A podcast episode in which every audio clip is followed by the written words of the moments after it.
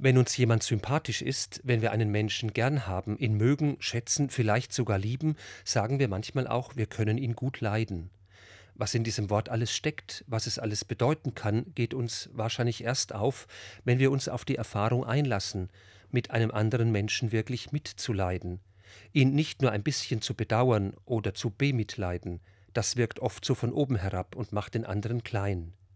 Echtes Mitleiden geschieht auf Augenhöhe, in der Wechselwirkung des Teilens, des Schweigens, wo jedes Wort zu viel ist, des Zuhörens und Miteinanderredens, manchmal auch im Miteinander weinen. Mitleiden kann bedeuten, die Leere und Schwere der Trauer zuzulassen und auszuhalten. Mitleiden kann heißen, in den Schuhen des anderen zu gehen, um auch zu merken, wo und wie der Schuh drückt und schmerzt.